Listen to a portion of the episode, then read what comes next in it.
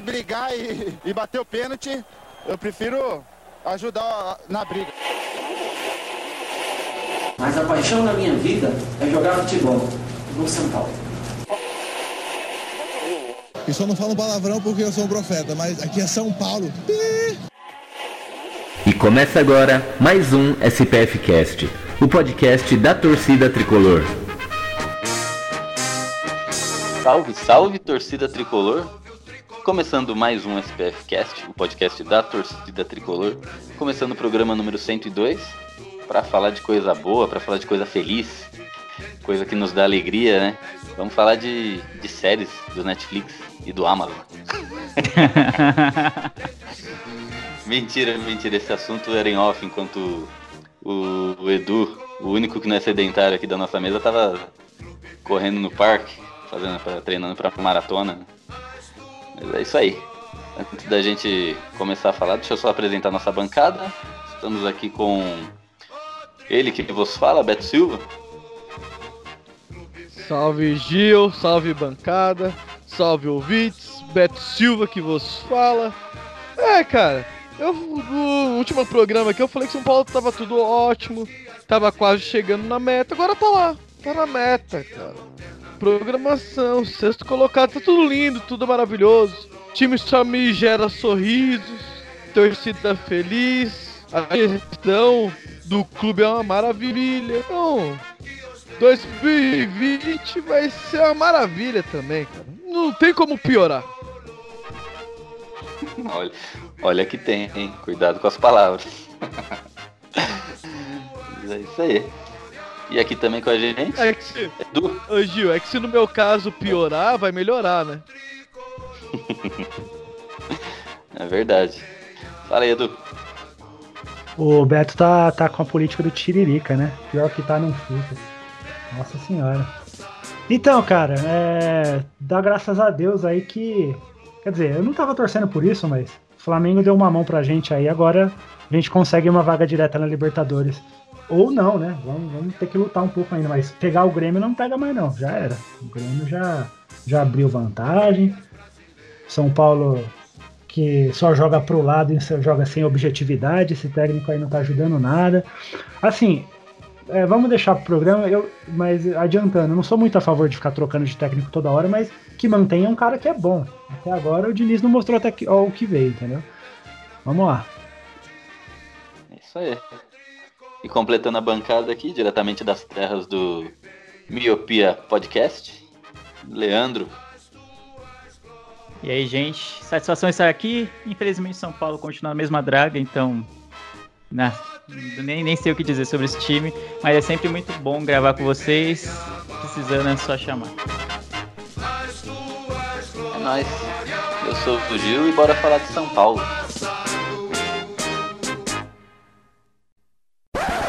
Interrompemos a programação para um comunicado importante.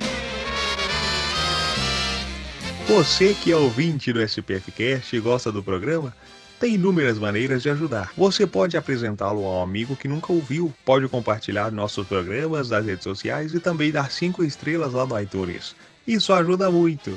Mas além disso, agora o SPFcast também tem um sistema de financiamento coletivo no Padrim, onde você, ouvinte, pode ajudar no projeto e assim se tornar um padrinho do nosso programa funciona da seguinte maneira: quanto mais você contribui, maior participação você terá no projeto e quanto mais o SPFcast acumula, mais conteúdo extra será gerado.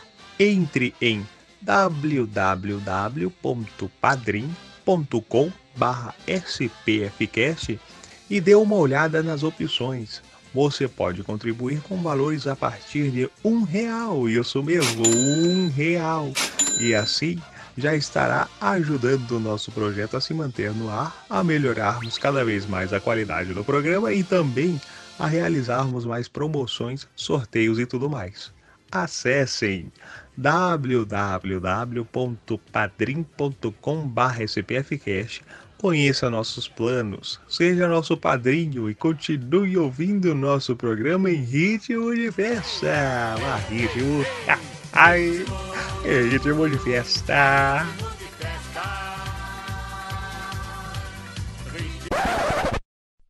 life be like. Ah, yeah. My life be like.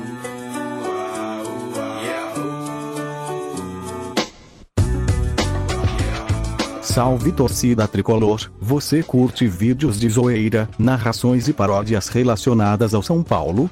Não perca tempo e corra até o nosso canal no YouTube. Acesse youtube.com barra zoeira tricolor SPF6 e se inscreva no canal.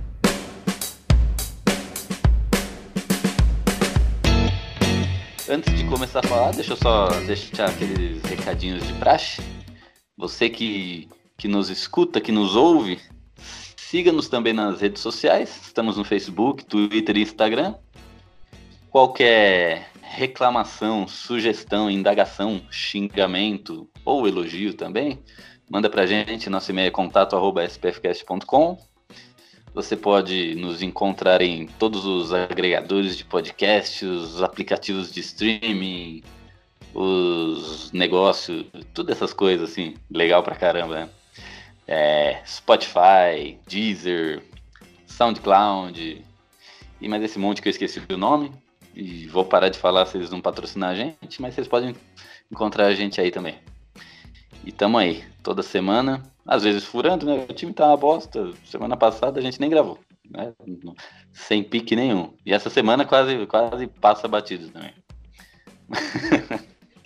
Mas, cumprindo nosso compromisso essa semana, vamos começar a falar da semana do São Paulo. E a princípio do jogo de ontem, né? Estamos gravando na segunda. Ontem, 7 horas da noite, São Paulo foi lá em Fortaleza enfrentar o Ceará. E foi aquela, aquela amargura, aquela tristeza, né? Que já, no, já nos é comum. Aquele joguinho, toca pro lado toca pro lado e ninguém chuta. E o São Paulo com seu pior ataque dos últimos, dos últimos anos. É, entrou no jogo sem atacante. Né? Pablo, o Pablo não estava jogando, estava o Pablo tá suspenso, não, não jogou. Entramos sem atacante. O que já era ruim piorou, né? O time toca pro lado, toca pro lado e não chuta. E por um acaso do destino, conseguimos um gol com o Vitor Bueno e vencemos e demos uma de River Plate, né? Vencendo o jogo até o último segundo. A gente vai lá e deixa o time do Ceará empatar. O que me deixou, o que me deixou não, né? Muita coisa me deixou puto nesse jogo. Mas eu quero, né, para iniciar a nossa discussão aqui, eu quero salientar a displicência, o mundo da lua que tá o Daniel Alves, cara. Eu não tô falando que ele é ruim, eu não tô falando que eu não queria ele no São Paulo. Era um puta de um jogador, né? Os números mostram que ele tá bem no São Paulo, né? Muitas jogadas partem dele e muitas jogadas é, efetivas têm a participação dele. Porém, é, às vezes ele acho que ele não entendeu ainda o que que o, é, o que que o São Paulo tá vivendo. acho que ele foi para Europa lá em, eu não sei quando que ele foi para Europa, e ele guardou aquele São Paulo na cabeça. Ele acha que ele tá no mesmo São Paulo. Porque o São Paulo ganhando o jogo, tomando um puta de um sufoco, né, que se não fosse o Volpe, o São Paulo, o Ceará teria empatado e às vezes até feito mais gols. Ele no último segundo de jogo, se ele ficasse um pouco mais com a bola, não, mas ele vai lá e faz um toquinho de três dedos, que a bola vai lá, é, se perde, cai no pé do Ceará, eles geram um contra-ataque e fazem um gol no último minuto, cara. Eu não entendo como um cara do naipe dele, um cara com a com a bagagem que ele tem, um cara bom, que ele é um cara bom. Ele não consegue pensar numa coisa tão simples assim, né? De, vamos segurar o jogo porque tá foda. Os caras vão empatar a qualquer momento. E ele faz essa merda, né? Esse é o lance, o último lance do jogo que ocasionou um contra-ataque do Ceará, mas durante o jogo teve várias coisas, é chapéu fora de hora, é toque de calcanhar fora de hora, não só desse jogo, né? Vários outros jogos. E, cara, eu fiquei fiquei puto. O fato de eu ficar puto, eu não tô falando fora Daniel Alves, nem você é um bosta. Mas no mínimo você tem que acordar, cara. Você tem que acordar porque tem que entender a fase do time que você tá jogando. Que é um time que tá suando, tá 10 anos sem ganhar nada que presta, cara. Então, acorda, vamos jogar com seriedade essa porra, vamos jogar para ganhar. Se é o caneleiro torto do Aloysio Chulapa, ele tinha, como ele diz, ele tinha aberto a capa do Batman ali, tinha segurado a bola na bandeirinha de escanteio, ia tomar murro no baço, cotovelada na, nas costas, mas ia terminar o jogo ali, como ele já fez milhares de vezes. E o Daniel Alves, com toda a experiência europeia e de seleção que ele teve, não, não conseguiu, cara. E aí eu queria ouvir de, de vocês, Leandro, pode começar aí, cara. Fala, vomite, cara. Tudo que você sentiu partida de ontem. Ah, é eu, eu tenho muita ontem. coisa pra vomitar, mas eu, eu, eu foquei nesse ponto que, que me deixou puto, cara. Eu vi pouca gente falando. Puta que É, pariu. não, esse ponto até é, irrita, porque se você for ver, foi a origem do, do ataque que culminou no gol do Ceará. Mas acho que me irrita mais os gols besta perdidos, tá ligado? O, o Daniel Alves teve uma chance cara a cara com o goleiro, resolveu tocar de lado, e aí o Lisieiro escorregou. Ai, ai, mano, escorregou e aí não conseguiu chutar, e aí perdeu o gol, tá ligado? Chuta a bola, chuta a bola. É, A gente tá numa fase, e acho que eu concordo nisso com vocês que falou do, do Dani Alves, que o Dani Alves talvez não tenha entendido bem a situação que o São Paulo tá e o quão sofrida e o quão impaciente a torcida tá. É aquela bola, é aquela bola pra você dar um tapa na saída do goleiro e fazer o gol. Em, em outros tempos, no Flamengo, se tivesse no Flamengo hoje, seria a bola pra ele fazer aquilo, tocar de ladinho, o cara e só enro- rolar a bola pro gol, tá ligado? Porque os caras estão entrosados, os caras estão fazendo um bom resultado, estão ganhando tudo, sabe? A fase tá boa. Num time que a fase tá ruim, você tem que fazer o simples, mano. Bate de lado e já era, corre pro abraço, mata o jogo. Todas as vezes que você tiver a chance de matar um jogo, você tem que matar o jogo pra que o empate não saia. Mas o São Paulo não faz isso, fica tocando bola de lado, fica achando que não, não vai sair o gol nunca, sendo que sempre sai o gol do, de empate ou o gol da derrota, né, do- de- da vitória do adversário sai em alguma jogada besta. Então, quanto menos sopa pro azar você dá, menos chance você tem de tomar um, um gol besta desse. E não foi isso que aconteceu no jogo contra o Ceará. O segundo tempo de São Paulo foi pavoroso, para dizer o mínimo, foi horrível, horroroso, se encolheu, e eu acho que muito pelas, é, a- pelas mudanças do Diniz, principalmente a entrada do Hudson, que né, no lugar do Liseiro, o Liseiro realmente não estava bem, mas acho que a escolha do Hudson meio que chamou um pouco o Ceará para cima.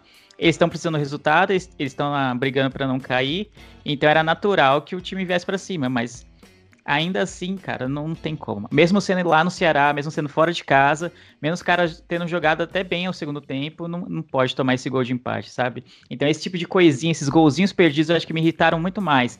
De que parecia que o time tava campeão que nem o Flamengo, sabe? Com 20 pontos na frente, que, ah, pode perder esse gol aqui que não vai fazer falta, sendo que tá fazendo falta as vitórias que a gente não tá tendo, principalmente em casa. Fora de casa nem era pra ganhar tantos jogos, mas ainda assim, num jogo como ontem, era pra ter ganho.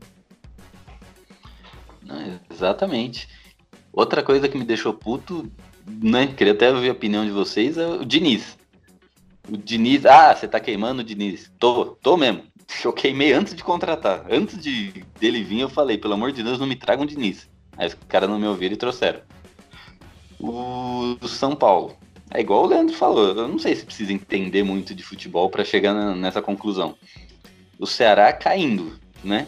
Tendo que disputar um rebaixamento contra dois times grandes, né? Fluminense e Cruzeiro. Então o Ceará tinha que ganhar de qualquer jeito. Óbvio que os caras iam vir pra cima, é óbvio. O que, que você faz? Você contra-ataca, né?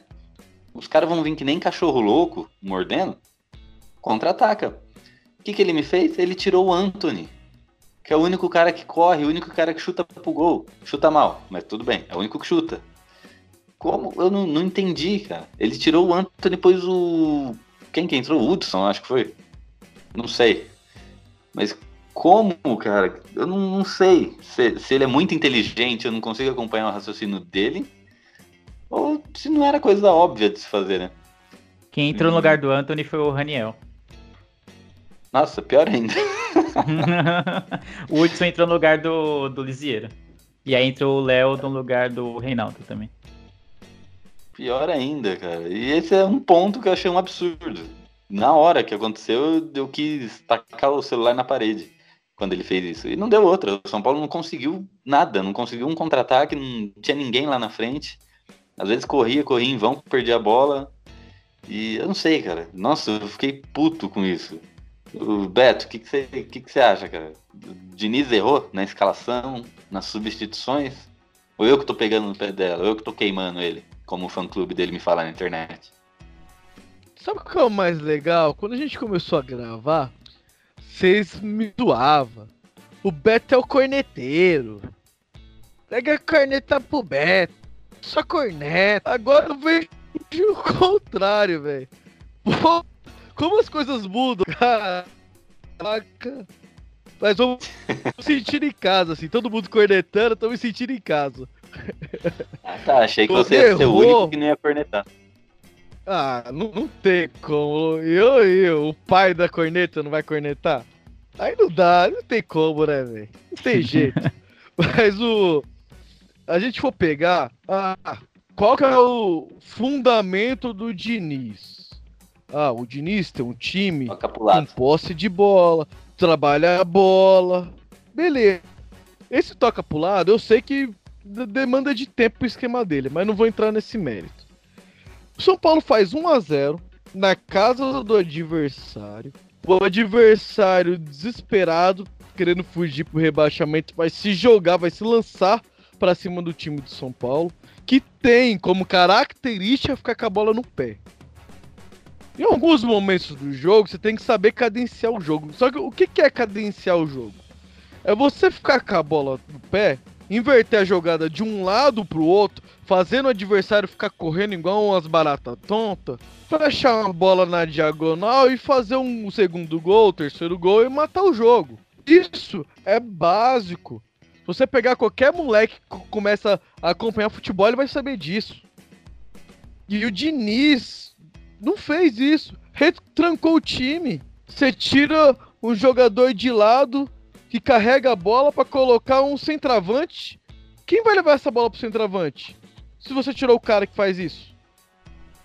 Aí, beleza, você me tira um, um volante de condução de bola pra colocar um volante marcador pra trazer mais ainda o time dos caras pra, pra cima. Quando tomar bola, não tem pra quem tocar. A única substituição que eu, não é que eu concordo, mas eu também não discordo, é a do Léo, porque o Reinaldo passou mal aí na semana, mal treinou. Até então, essa a gente entende que tem que poupar o jogador. Mas as outras duas, a postura que o São Paulo esteve no segundo tempo, porra, será que o Elinho, o Toró, o grandioso Calazans, que são esses jogadores pelas beiradas, estão treinando tão mal assim? Que, pô, você põe o Toró num jogo desse, no segundo tempo daquele, eu te garanto, velho, que umas duas arrancadas que ele desse ali, São Paulo fazia pelo menos um gol. Isso é certeza. Mas esse raciocínio e essa visão de jogo que ele tem, me desculpa. Me desculpa. Pra mim, tá sendo mais do mesmo dos últimos técnicos que passou pro São Paulo. Sou contra a troca de técnico. Se isso já não funcionou, esse ano que eu diga. Mas tem que ter pelo menos um pouco de, de conceito. O conceito é básico. Porra, ele chegou no jogo contra o Flamengo.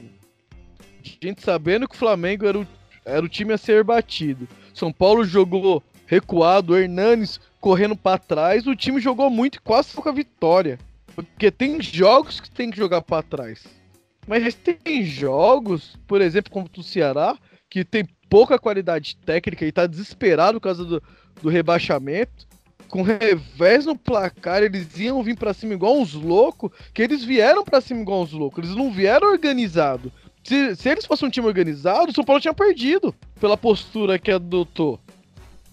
Por eles não serem um time organizado, conseguiram um empate. Isso porque o Volpe ainda salvou, igual o Gil já comentou aí. É muito pouco por um time da camisa do São Paulo, um time que tem a folha salarial do São Paulo.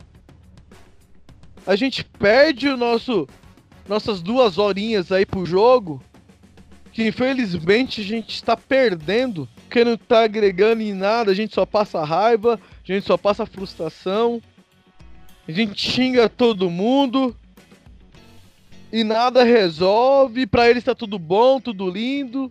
Aí o Daniel posta uma fotinha no Instagram, ah, todo suor derramado vai valer a pena. Porra, isso é suor derramado? Se isso aí for suor derramado, pelo amor de Deus. Na boa, eu não sei o que é ter garro, o que é ter vontade, o que é respeitar uma camisa então de futebol. Então eu acho que o que eu entendo de futebol, Eu acho que eu tô igual o- os técnicos antigos aí, eu tô ultrapassado. Então todos estamos. Ô, Edu, sua função hoje aqui é xingar. Então escolhe alguém, mira e fala o que você quiser. Ô, louco. Cara, o... eu também sou contra essa troca-troca de técnico o tempo todo, né? Mas eu, Eu sou não. contra. Calma, eu vou chegar no- num ponto que você vai concordar. Eu- mas eu sou contra, ah, desde que esteja um técnico que eh, eu bote fé lá, um técnico que eh, faça eu acreditar no trabalho dele. Quando contrataram o Aguirre, eu falei, puta, quem é esse cara? Não vai dar certo. Mas não, o cara mostrou serviço. Eu acreditei no cara e fiquei muito puto quando mandaram ele embora. Entendeu? É, porque o São Paulo terminou o campeonato do jeito que do mesmo jeito que ia terminar se o Aguirre tivesse ficado, é, como terminou com o Jardim. Mas no ano seguinte, é, não, provavelmente não ia ser aquela aquela humilhação que foi na, na pré-Libertadores, se tivesse o Aguirre. Eu acho que não, pelo menos. É, agora, quando veio o Cuca, eu pensei, pô, o Cuca é um técnico cascudo, foi campeão brasileiro recentemente, foi campeão da Libertadores. Pode dar certo. Tomara que dê certo. Tava torcendo pra dar certo. Não deu. Ele mesmo pediu o boné, não foi nem a diretoria que mandou embora. Mas me traz a porra do Diniz, cara. Que um cara que é, não dá certo nos times por onde passa. Ah, não, ele tem umas ideias inovadoras, mas não dá certo. Não tem dado certo. Não, precisa de tempo. A gente não tem tempo. O- o- esse ano, desde o começo do ano, eu falava: olha, é, vaga na Libertadores não é o suficiente. O São Paulo investiu para ganhar as coisas. Já saiu da Libertadores, já saiu da Copa do Brasil, tem que lutar por esse brasileiro. Chegou um momento que o, o- o time estava a dois pontos do líder, que era o Santos. E agora tá o que? A, a 20, 30 pontos do Flamengo que foi campeão? Cara, isso é inaceitável. E o pessoal tá falando, ah, o Daniel Alves tem que ter essa noção, você comentou isso. O... Repara que o time começou a cair depois que ele foi contratado. Eu não tô falando que é culpa dele, mas tem uma coisa que o Cuca comentou quando ele tava como técnico, que muita gente eh, achou horrível, torceu o nariz, mas que faz sentido. O time tava se ajustando, se encaixando. Quando o time tava quase pronto para embalar, ele teve que mudar duas peças. Assim, colocaram peças novas, peças melhores, beleza. Só que os caras têm que se entrosar. E isso não, não aconteceu, não deu certo. Tanto é que o Cuca pediu o boné. É, o Diniz chegou. Ah, não, o Pato vai ser meu centroavante. Sendo que no, esse ano mesmo o Pato chegou e falou: Não, eu quero. Eu jogo pela, pela ponta onde eu me sinto melhor. Aí o Diniz insiste no cara como centroavante, insiste, insiste, o cara não dá certo, como já não tinha dado quando começou com o Cuca jogando de centroavante também, porque o Pablo estava lesionado. E aí o cara eh, virou terceira opção do ataque, porque o Pablo e o Raniel estão na frente dele. Só que o- a função dele não é jogar pela ponta, não onde ele se sente bem. Agora um, um cara com a folha salarial dele fica no banco escanteado desse jeito. Senhor Hernanes, o ano inteiro, a torcida inteira queria ele, salvou a gente do rebaixamento em 2017. O senhor Hernanes esse ano tá devendo e tá devendo muito. Tá devendo muito. Então, é, eu sou a favor da troca do Diniz quando terminar o ano. Termina o ano com ele e troca. Não vai fazer igual fizeram com a Aguirre, é, mandar embora faltando cinco rodadas. Agora não adianta. Só se for para colocar um, um, um treinador tampão, mas que não efetive ele, né, pro ano que vem, pelo amor de Deus. Isso que foi o que aconteceu ano passado. Mas é, é aquilo, cara. O... de- devemos segurar o treinador? Devemos, desde que o cara mostre serviço, seja competente. Não tá dando certo o Diniz no São Paulo, não tá dando. Ele precisa de mais tempo para trabalhar? Cara, ele, ele teve semanas cheias aí várias vezes. Ele só tinha um brasileiro para jogar. Não tá dando certo. O, eu até vi um meme hoje no, no, no Twitter, e eu acho que eu compartilhei com vocês aí, o que faz muito sentido, ó. O Galardo não, não, não garante que vai ficar no, no River. O São Paulo não garante que vai ficar no Santos. O Renato Gaúcho não garante que vai ficar no Grêmio. Digo mais, o Ceni não garante que vai ficar no Fortaleza. Mas o Leco garante o Diniz pra nós. Ah, pelo amor de Deus, né? Esse é meu desabafo inicial. Exatamente. E o Pato, Pato e Hernanes. Os dois estão comendo um banco gigante. E como você falou, eles são terceira opção, praticamente, em suas posições. né? Até onde será que eles estão realmente ruins ou até onde eles não estão sendo bem aproveitados, né? Eu- às, vezes eu, às vezes eu penso nisso, porque não, não é possível, cara. Ninguém aprende, desaprende jogar futebol assim, do nada. O Pato, ele não é centroavante, isso é, isso é óbvio. Ele não é centroavante. Só que ele é um bom ponta.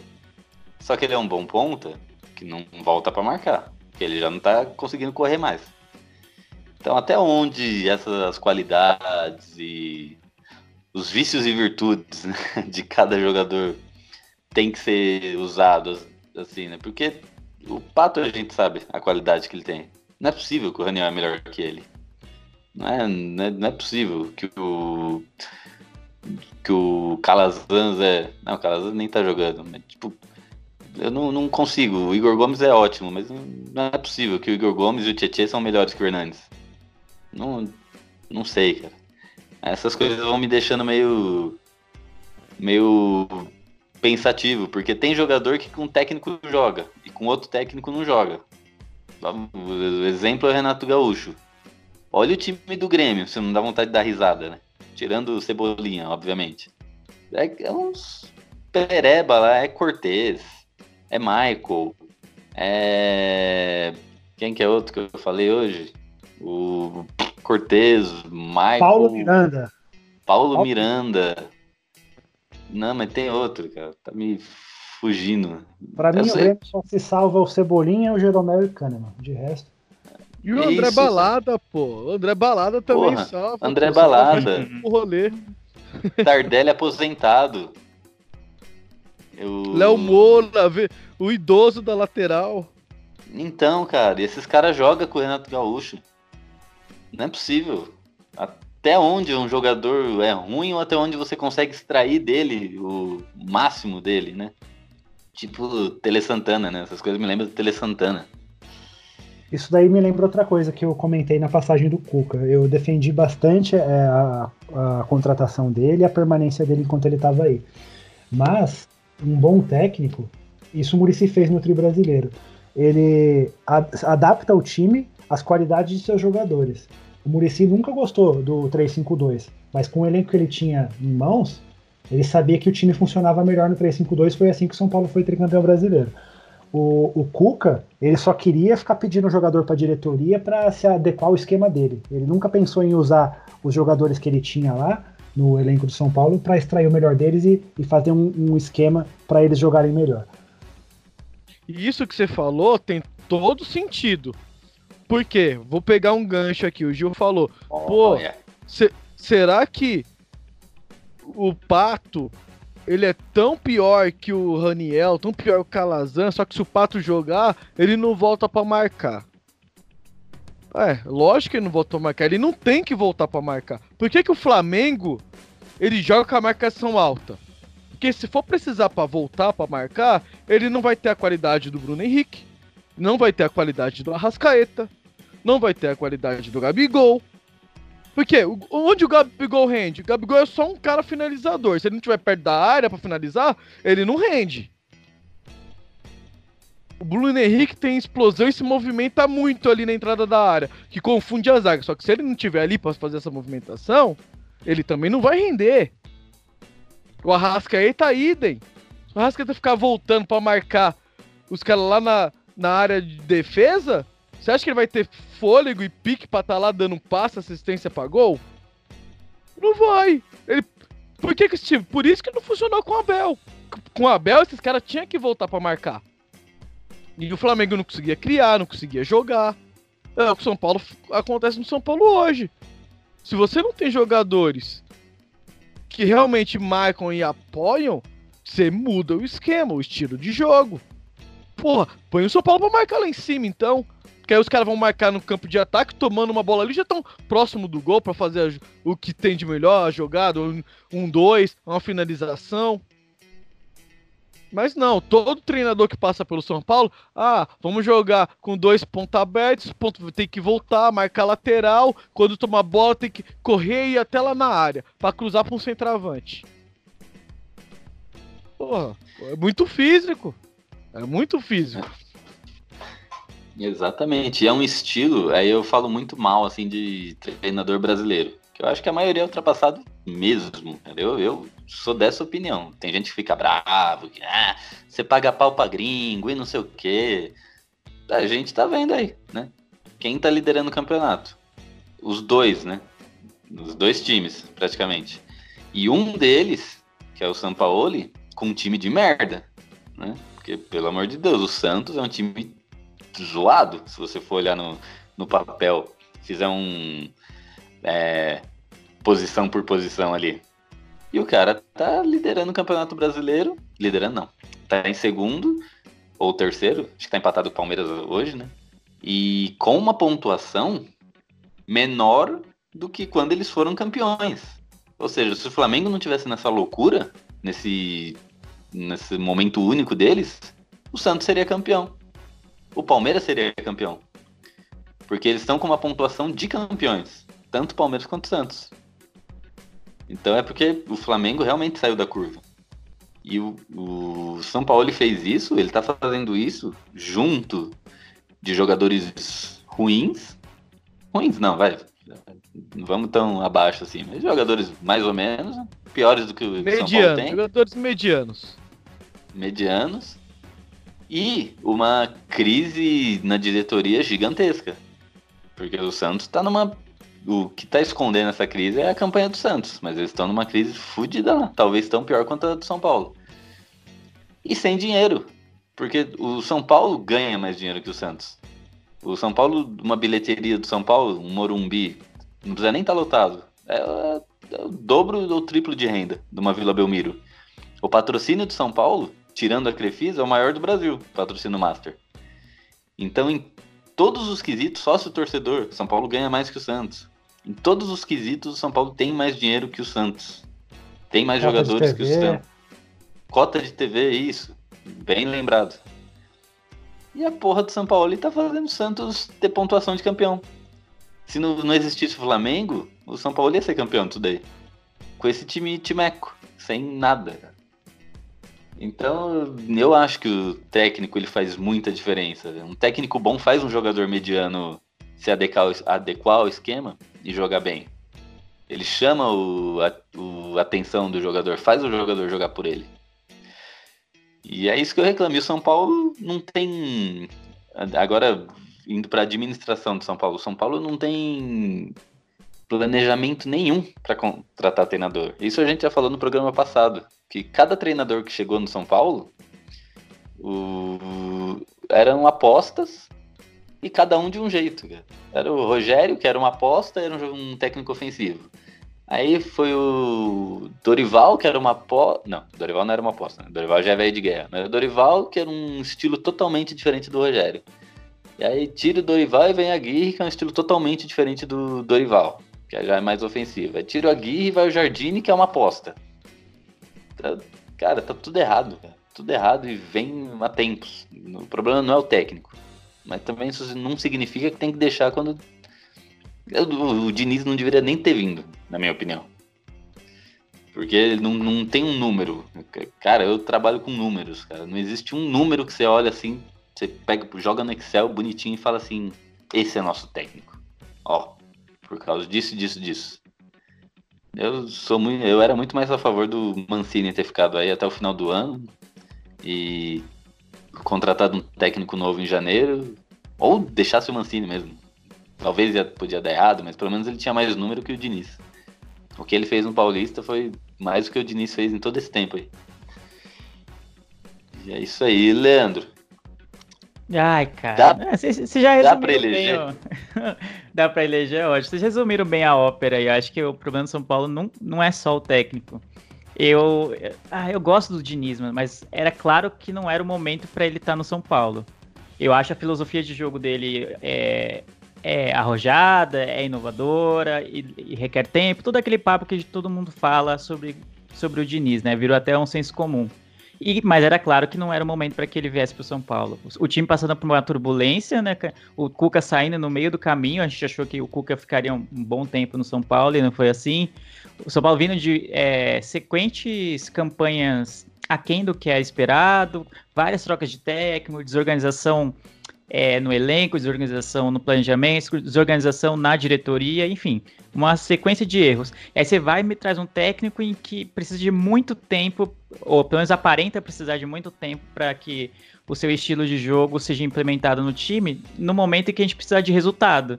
Nesse momento a gente precisava de um resultadista, de, sei lá, tipo um Mano Menezes da vida que chegou no Palmeiras e, e deu resultado, sabe? Meio que acertou a casa, fechou a casinha ali e conseguiu ganhar os pontos necessários, sabe? Não vai ser campeão, não vai ser campeão.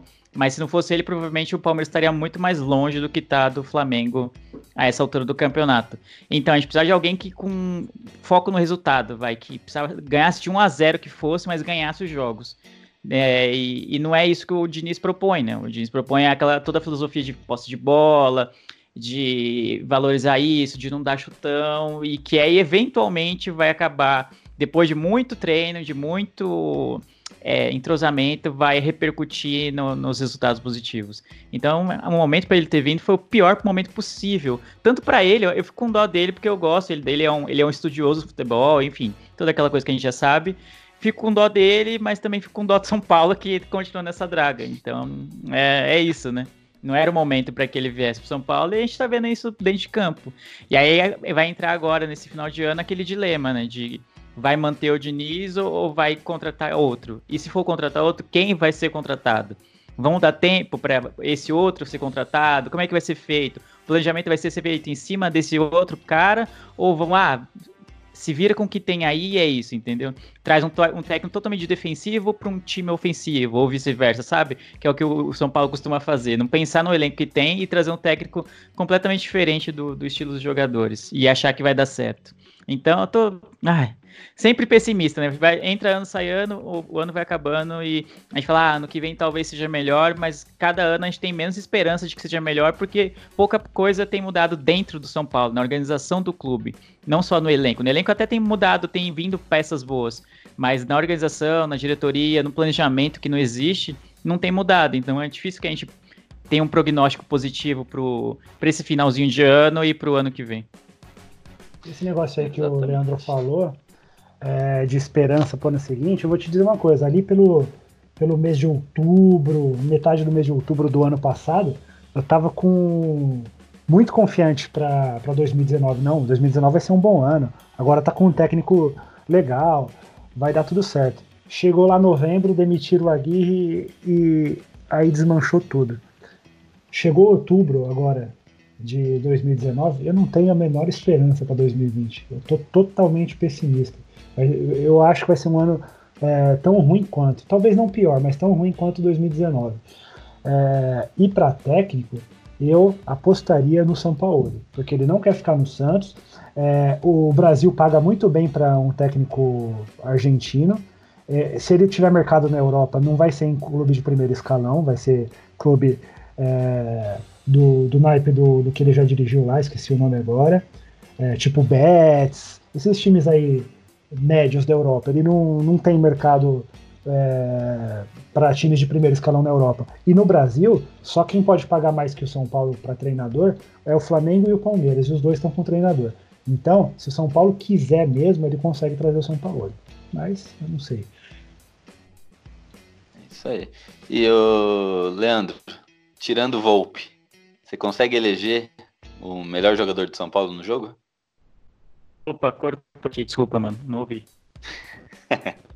é, tirando o Volpe, você consegue eleger o melhor jogador do São Paulo na partida?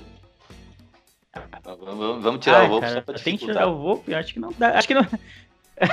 acho que não dá pra excluir. Pra mim, ele acaba sendo o melhor. De qualquer jeito, cara. Eu acho que como um, como um motivo, o São Paulo foi muito mal, muito mal, deixou muito a desejar. E achei até um pouco displicente, assim, aqueles lances de gols perdidos, achei bem displicente. Parece que a gente tá vivendo um outro momento no campeonato que não é esse que a gente tá, tá agora, né? De precisar de qualquer resultado, de qualquer pontinho. É, então, como um conjunto, eu achei o São Paulo muito fraco no, na partida de ontem, especialmente no segundo tempo. Então, não consigo dar para outro, o, além do Volpe prêmio de bola cheia. Cara, acho que é até pular, isso vai ser perda de tempo, né?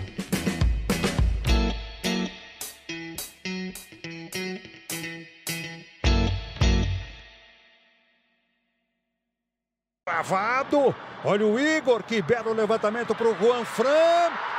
Gol!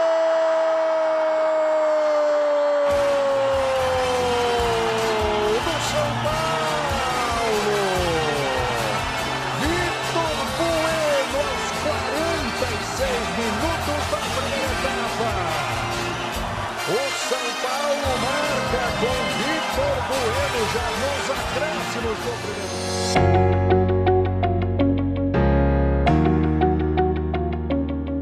Agora, eu queria aproveitar a presença ilustre do Edu aí, que ele gosta muito desse assunto. E aí eu queria ver se vocês viram também. As camisas que o São Paulo lançou, que está sendo motivo de, de crítica também, né? É óbvio que nem se compara a uma crítica dentro do futebol, mas é para mostrar que não só o nosso campo futebolístico tá, tá zoado, né? Mas eu não sei se vocês viram, São Paulo lançou umas camisas camisa popular, né? Não camisa oficial de jogo. Aquelas camisas que são vendidas no site da São Paulo Mania. Ele lançou duas, lançou algumas camisas, mas duas estão sendo motivo de chacota e de raiva, né, dos torcedores. Uma é uma camisa que ela faz alusão àquela camisa do Rogério Ceni, que ele fez o centésimo gol. Vocês chegaram a ver? Uma camisa que ela Eu é vi dourada. amarela e preta, né? Isso. Só que ela tá tão mal feita que o que era pra ser dourado tá amarelo. E aí, como o tecido dela é diferente, tá tudo mole. É estranho, cara. Sei que já fizeram piada com a camisa do Ronald McDonald. E... Foi só, só chacota. E uma outra, que é a camisa número 2 listrada, que ela faz alusão à camisa número 2 listrada de 2013. Até Ah, aí. belo tudo ano bem. recordar. Não, tudo bem não. Péssimo então. ano pra recordar. Exatamente. Quando você olha, assim, quem não conhece, vê, tudo bem. É, Eu achava uma camisa bonita, né? As, as mangas preta tal, bonitona. Mas é uma camisa que faz alusão a 2013. O que, que você tem pra comemorar daquele ano? Quem lembra daquele ano sabe que São Paulo foi o ano que o São Paulo quase, realmente caiu, né? Pra segunda divisão. E eles lançam uma camisa comemorativa referente àquele ano. Então são duas coisas. hum, Não sei, cara. Como que alguém. Eu sei que todo mundo aqui trabalha em empresa, todo mundo sabe que existem protocolos e processos, né? Existe aprovação, existe gerente, não sei quem assina para alguma coisa sair do papel, cara. Eu não sei como acontece no São Paulo. Como aprova uma coisa dessa? Eu queria a opinião de vocês primeiro, né? Antes de... eu só eu tô criticando. Queria saber de vocês, tipo, ah, ah foda-se, tá bonita, eu compraria. Ou realmente é uma não, merda. tá ruim. Eu mandei aí no chat o link da camisa que é alusiva àquela camisa do Rogério. A outra é listrada normal, o problema nem, a li- né, nem é ela em si, é o, o ano é que ela faz referência, né? Mas essa listra, essa do, do Rogério é ofensiva. Parece aquelas de camelô, mas sabe, você tá ligado que pirataria tem a primeira linha, segunda linha terceira linha. Parece pirataria de terceira linha, tipo, bem vagabunda, muito ruim, mano. É muito mal feita a camisa. Não, não tem como defender algo assim, sabe? A gente vê outros clubes com a linha casual muito mais bem feita, mui- a linha retrô também muito mais é, bem trabalhada pela, pelo clube, pela fornecedora atual de, de material esportivo. E no São Paulo a gente não vê isso, não vê isso. Eu já não gostei em si da, da camisa listrada atual do São Paulo, já não sou muito fã dela, mas eu entendo que tem a, tem a defensores, tem pessoal que curtiu. E eu já não tô curtindo muito a Adidas no São Paulo. Essa aqui não é da Adidas, né? Mas, ai, sabe, acho que essa camisa aqui do Roger. Própria. Hã? É a marca própria, isso. Essa camisa aqui é, é, é bem o símbolo do que é a fase atual do São Paulo. Completamente mal feita, completamente mal planejada e mal executada. Ou seja, é- essa fase do São Paulo com essa camisa é a mesma coisa se você pegar uma criança de 3 anos, pegar uma tinta guache e falar pintar a camisa. E aí, Edu? Qual é a sua, a- sua opinião sobre as camisas? A camisa em alusão do Rogério, ela teve boa intenção, ela teve uma má execução. Ela ficou. é, o desenho ficou errado, ficou muito para baixo, a faixa vermelha, é, as mangas que deveriam ser douradas, igual a parte de baixo, estão amarelas. A, a intenção foi boa, mas jogaram na mão de, de alguém que não manja muito de fazer o design de camisa, não. Não- não- ela só lembra, ela não, nem não tá uma réplica, ela só lembra a camisa de, do milésimo gol do Ceni. A camisa polêmica de 2013, listrada, é, o, o grande problema dela é o fato de terem colocado essa alusão a 2013. Porque a camisa de 2013 2, ela tinha um tecido ruim, mas ela, era, ela tinha um desenho bonito. E essa camisa que o São Paulo lançou, ela ficou bonita também. Só que você colocar no título que é uma camisa de 2013, qual qual sentido? Se tirasse esse 2013 daqui, tava, tava, tava tudo bem, porque ficou, ficou até bonito. É, e para não falar que São Paulo só faz cagada também, eles lançaram também uma edição branca com as faixas tricolores na vertical. Não sei se você viu, ela lembra bastante a camisa Deuses da Raça, só que sem ser azul, né? Toda branca. Sim, Essa eu vi, ficou, eu vi. Muito bonito. essa ficou muito bonita. E. Mas se o material for o mesmo da azul que eu tenho, porque eu tenho azul. Não a original Deuses da Raça. A que Não, foi a- feita. A da São Paulo Mania. Não, provavelmente o material é o mesmo ou O semelhante. material é horrível. Ah, eu sim, comprei mas- a camisa porque eu sou frustrado que eu não comprei a original. Entendi. Mas Não, o material mas- é horrível. É, Eu tive também essa aí, só que como você sabe, eu negocio muito minhas camisas, essa aí já foi. essa, essa, eu tô, eu tô falando essa versão da São Paulo Mania, a Deuses da Raça fake. O, a branca, se olhar na foto, até parece ser um material diferente, mas não vai ser daquela qualidade que a gente esperaria. Mas, cara, É, mas, camisa mas, você- mas tá certo. É, é camisa popular. O É. preço- ela é qu- 40 reais? 50? Uhum. Eu só quero é, fazer uma defesa em relação à camisa 2 de 2019, que o Leandro comentou aí. É, eu só não gostei das costas dela, que é toda vermelha. Isso eu achei muito estranho. Se é pra deixar Parece costas, outra camisa, mano. É, É. estranho. se é pra deixar as costas vermelhas, deixa as mangas também. Porque a do ano passado Sim. ficou bem legal, na minha opinião. Porque as costas eram, eram todas toda preta e as mangas pretas. Agora você faz a manga listrada, você olha de costas, tem a manga listrada e um buracão vermelho, ficou muito estranho. Mas de frente, eu- o que eu gostei nela é o fato de ter aqueles degradê nas faixas, porque todo ano é a mesma coisa, faixa vermelha, faixa preta, faixa vermelha, faixa preta. Então, é, a Adidas tentou fazer algo diferente. Então as, as faixas ali estão estão com esse efeito, esse efeito me agrada. Só que de costas não ficou bom. Mas o que estraga mesmo essa camisa, eu estava conversando com o Gil hoje, é o aproveitamento de pontos dela. O São Paulo jogou com ela, é, não lembro se cinco vezes, perdeu quatro e empatou uma. O aproveitamento Nossa. dela é de, é de 6,7%. 6,7% o aproveitamento da camisa. Não, detalhe que Listrado de um 2019. desses jogos foi a final contra os Corinthians. Sim, perdeu. Ela É. estreou perdendo uma final. Ela estreou zicada. A estreia dela foi zicada. Então, eh, o São Paulo jogou com a listrada nova é, cinco vezes esse ano. Só, é, só fez um ponto. Só empatou uma vez. Aí eu fiz também o levantamento da camisa azul, né? Que o São Paulo empatou ontem. É, a camisa azul São Paulo jogou quatro vezes. É, duas Ah, vitórias. Isso sim é informação jornalística. É, duas vitórias, um empate e uma derrota. E a derrota o Gil estava no estádio lá contra o Goiás. Ah, mas esse foi o fator, né? Preponderante, né? Pra derrota. Não conta pra ninguém. O Beto Ah, o também, cagueto, cagueto. Cagueto mesmo. É. O- o Minha aproveita- primeira, minha primeira derrota no, no Murumbi. Por que será? Nunca tinha perdido. O aproveitamento da azul é 58%. O da listrada, é, a listrada nova, é de 6,7%. E- Então, todos os motivos do mundo pra não gostar das camisas. Apesar que eu não tenho reclamação, né? Eu, eu não lembro do Leandro ter falado da camisa 2, mas eu não tenho reclamação dela. Não compraria também, a não sei que estivesse muito barato. Mas não, não compraria, porque eu não achei sensacional. Mas eu acho que já te- já teve piores já. Acho que aquela da Under Armour, que tinha uma ombreira vermelha, eu acho muito pior. Aquela.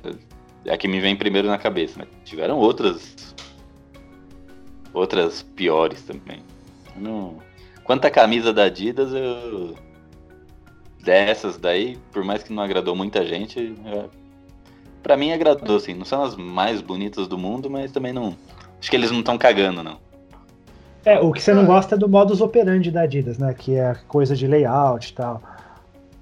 É, mas ele não. O, o layout me incomoda na 3. Porque eu sei que a 1 e a 2, o Estatuto de São Paulo não deixa mudar. Então é isso. É A branca sempre vai ser isso e a listrada sempre vai ser isso. Agora, como já existe esse bloqueio nas camisas 1 e 2 do São Paulo, na minha cabeça, eu, como um cara formado em publicidade, um cara que é, estudou para pensar em algo diferente, então na minha cabeça, como a camisa 1 e a 2, elas são bloqueadas já, você não pode mudar nada, meu, então a 3 arregaça. Vamos fazer faixa até no, no pescoço, vamos fazer uns negócios muito loucos. Mas as camisas 3 do São Paulo que vêm sendo feitas, não só pela Adidas também, né? Não sou, não- não sou um crítico da Adidas, mas a Under Armour chegou a fazer umas também que. Tipo aquela amarela, sem sentido nenhum também.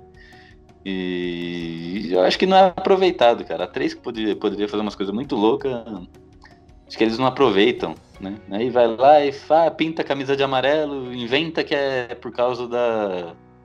Do, do ouro da estrela olímpica lá, do, do boxeador. Agora pinta de azul, mas o que, que a gente fala? Ah, fala que é por causa do Uruguai. Então, então um trabalho preguiçoso, sabe? Sendo que era É o isso. mesmo template da. A mesma cor, a mesma coisa da, da camisa do Besiktas, né? É, então é isso que me incomoda, cara. É preguiça. Mano, você já- não tem trabalho na 1 e na 2. O fornecedor de São Paulo, acho que todo mundo queria ser fornecedor de São Paulo. Porque na 1 e na 2 ele não precisa fazer nada diferente. É um detalhezinho na gola e um na manga, acabou. Põe uma gola um dia e na próxima tira, acabou. Então na 3, na minha cabeça, deveria arregaçar, fazer um negócio muito louco, diferente. Mesmo que não agradasse a todos. Um exemplo é, que não agradou a todos, mas me, me agradou muito, é aquela a primeira 3 da Under Armour. Que ela, não sei se vocês lembram, que ela era vinho, Bordeaux. Bordeaux, com uma eu faixa lembro, vermelha. essa é boa. Eu gosto dessa, eu tenho essa também. Cara, eu conheço gente que não gostou, mas na minha opinião foi sensacional. Eles começaram a usar, eles fizeram igual o Palmeiras. Uma coisa que o Palmeiras faz que eu acho legal é usar tonalidades de verde pra fazer as camisas dele. Naquela época lá, o Palmeiras fez aquela que parecia um marca-texto, que todo mundo brincava com marca-texto. E aí agora tem essa. Eles lançaram um verde. Não é um verde muito bonito, mas eu. Mas é legal. E o São Paulo fez isso ali, né? Ele usou o preto, no lugar do preto ele usou grafite, e no lugar do vermelho ele usou Bordeaux e fez essas combinações. Cara, eu achei sensacional. Tanto é que eu. é, eu já fui direto na loja pra comprar essa camisa, porque eu falei, ah, não pode passar, senão eu vou me arrepender eternamente. Só que depois disso, nunca mais, cara. Nem a Under Armour, nem, nem a Adidas. A Under Armour lançou a amarelinha lá, inventou uma desculpa. Aí depois lançou uma preta, inventou uma desculpinha. E aí A chega a Adidas, Armour eu eu não gostei, não. dar um negócio muito louco, lança azul. E tá nessa, cara. É isso que me incomoda. Mas não mais do que o time, mas me incomoda.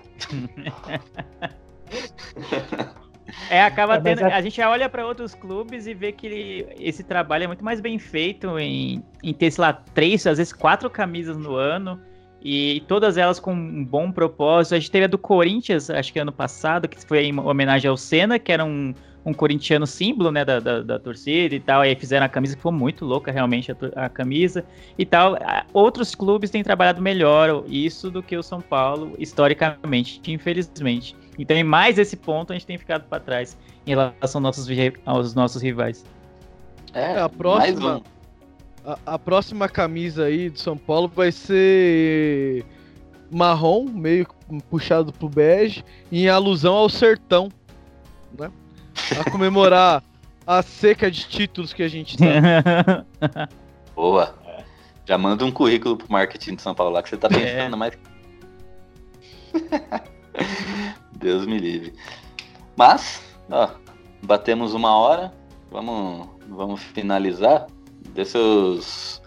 Leandrinho, dê seu, suas considerações finais aí, alguma coisa que você gostaria de, de ter falado e não falou. Diga suas redes, onde podemos te encontrar. E se despeça aí da galera. Pera aí, calma, deixa eu interromper, deixa eu interromper. Antes que eu corte o Leandro. Volta o bolão. Todo mundo. cara. Falta Ah, é, o bolão, rapaz. Não, eu não quero falar de bolão, não. O Edu tá na frente. Eu quero ver alguém acertar os placar. Então, São Paulo e Vasco?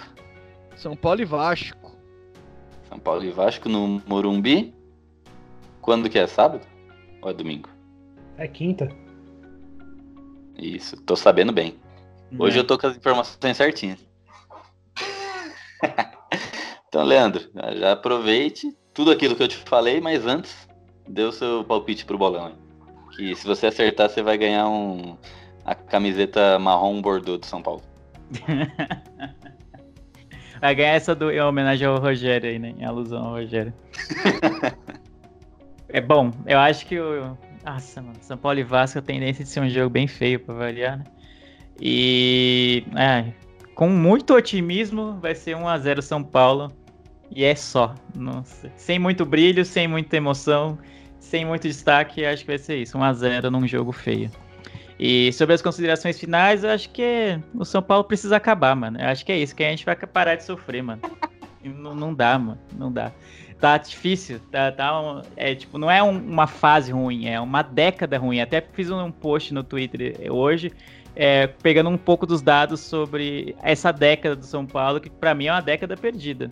A gente conseguiu piorar todos os nossos retrospectos em todas as competições e conseguiu também manter, sem, se manter sem conquistar a Copa do Brasil, que é o único título que a gente ainda não tem.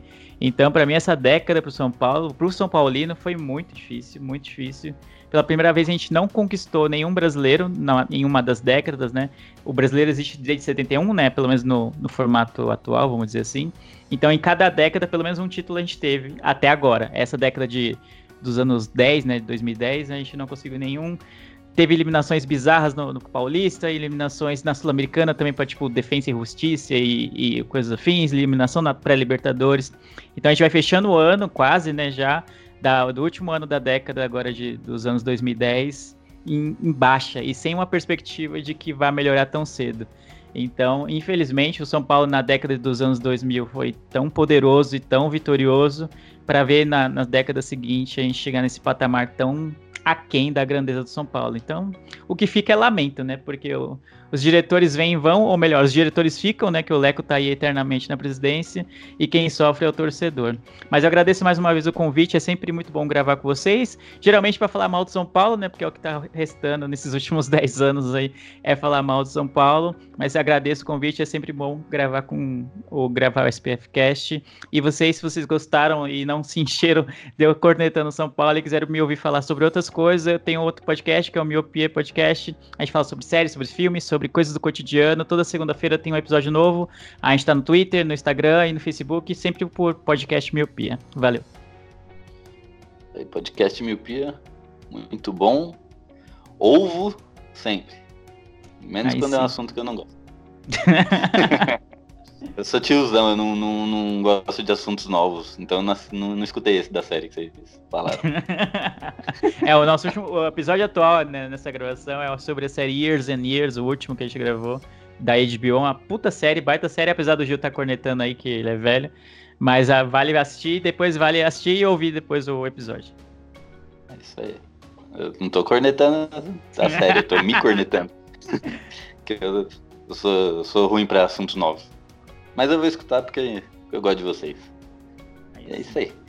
Edu, seu placar, São Paulo e Vasco. Pô, fechou, né? Que a galera fica pedindo ele no São Paulo. E Ave suas considerações finais. Ó, é, São Paulo e Vasco, eu tô temendo por uma derrota, porque o Pô fechou, como você disse. Ele já fez aquilo pra cima do Flamengo, então pra, pra engolir o São Paulo, não, não, não duvido não. Mas eu acho que São Paulo consegue empatar, porque vai estar em casa. Não, não dá pra ser otimista com o time do jeito que tá, tá jogando. Mesmo em casa, eu acho que não vai ganhar, não vai ganhar o jogo não. E o pior, joga quinta contra o, o Vasco em casa o Vasco em ascensão, né? É, e domingo na Arena Grêmio. Aí lascou. Vou nem, vou, nem, vou nem falar sobre isso. Eu só quero comentar uma coisa antes de, de, de finalizar a minha participação. É, eu vi aqui na internet, tá? É, Ah, Você não falou o placar. ah, sim, o do Vasco pra mim vai ser um a um. O, o que eu queria comentar é que o São Paulo marcou um show do Metallica no Morumbi para a semana das finais do Paulistão. Puta, é verdade, esqueci de falar isso. Então já Ô. aproveita e já fala. É, então, o. Ou o São Paulo já sabe que vai cair na semifinal de novo, como quase todo ano, né? Só em 2019 que foi diferente, que chegou na final. Mas. Ou tá nem aí pro Paulista mesmo, né? É, não vai ganhar mesmo, então deixa quieto. Porque mar- marcou um show na, na época das finais do Paulistão. Parece que daria pro São Paulo jogar a final em casa se for o primeiro jogo em casa. Agora, se for o segundo, não. Só- o São Paulo não, não jogaria a final se fizer a melhor campanha do- dos finalistas. Tá, tá tranquilo. é, é isso. É, eu queria pedir para quem estiver ouvindo e gostar aí um pouco de cultura pop aí, é, seguir o meu Instagram é, End Matters, né? E importa em inglês, né? Tem umas postagens lá de igual, iguais as camisetas que você vê na rua aí com nomes de personagens e e comercial. Por exemplo, você pega Simpsons, ah, Homer e Bart e Marge e Meg e Lisa. Aí eu faço postagens diárias de com de personagens sempre nessa sequência assim com e comercial. Assim. End Matters no Instagram. E é isso, agradeço novamente o convite aí é, para gravar. É, espero que na próxima seja para falar de coisas mais otimistas, para elogiar o São Paulo, elogiar a contratação. Mas isso eu Em sempre qual espero. década? É, então, o ano que vem já é outra, né? Ah, não, a década começa no ano 21, né? O ano que vem ainda é década. O- Enfim, é... tá- é uma década lamentável para esquecer, mas o... vai chegar o momento. Hoje a gente a gente fica lembrando do São Paulo, nossa, essa fase horrível que que não ganha título há não sei quanto tempo. Vai chegar o momento que, que isso vai se inverter de novo, porque é tudo pendular, é tudo cíclico, cíclico. O... Vai chegar o momento que o São Paulo vai, vai deixar o- os adversários na fila para ganhar dele, do, dois, três, quatro anos sem ganhar do São Paulo, e a gente vai dar essa volta por cima. Um momento vai chegar. É, Eu espero que seja o mais breve possível. Tá difícil. Isso aí. Eu espero estar vivo quando isso chegar. Esse momento chegar. E só pra endossar o que você falou, esse caso do, da final de terem marcado um show pra data que seria possível final do Campeonato Paulista, na minha cabeça entra naquilo que eu, que eu falei uns minutos atrás da camiseta, né? Que acho que é aquela coisa que alguém assina e já passa pra frente, assim, ninguém aprova, ninguém vê, ninguém palpita, ninguém opina. Porque eu não acho que é, ah, vamos marcar porque o São Paulo não vai chegar mesmo. Eu acho que nem viram, nem se tocar, ah, um show tal dia, beleza, pronto, faz. Acho Ah, são provavelmente. burros, incompetentes, né? Não sei nem qual palavra usar, qual termo usar. Mas acho que é isso mesmo, é uma zona. Mas não, não vou começar a falar nisso, senão a gente vai longe de novo. Então, e sigam o Instagram do Edu, End Matters, que é muito bom, eu sigo e já teve Red Hot Chili Peppers lá. E é isso é o que importa. E Beto, São Paulo e Vasco, e suas considerações. É, São Paulo e Vasco. Vai ser 2x1 o tricolor. Sabe, aquele famoso gol contra lá pra, pra gente sair com a vitória, que o São Paulo não faz gol, né? Vai depender da, da zaga do, do Vasco pra isso. São Paulo vai conseguir essa vitória aí. É, Ultimamente tá sendo difícil, maçante. Eu sou um cara que gosta de cornetar. Já tô cansado de cornetar tanto. Então, que a próxima década sirva pra lavar a alma. Fui.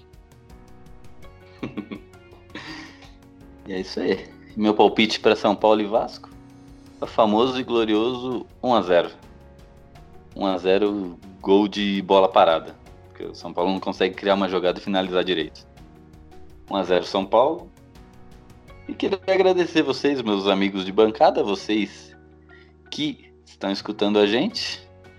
Muito obrigado aí pela paciência semanal. Eu sei que tá difícil escutar do São Paulo. Eu falo isso porque eu tô escutando poucas coisas, né? Eu costumava ouvir muito mais gente, né? Quando tinha programa, esses programas de internet do São Paulo, eu já perdi a paciência de ouvir alguns, não pelas pessoas, mas pela fase.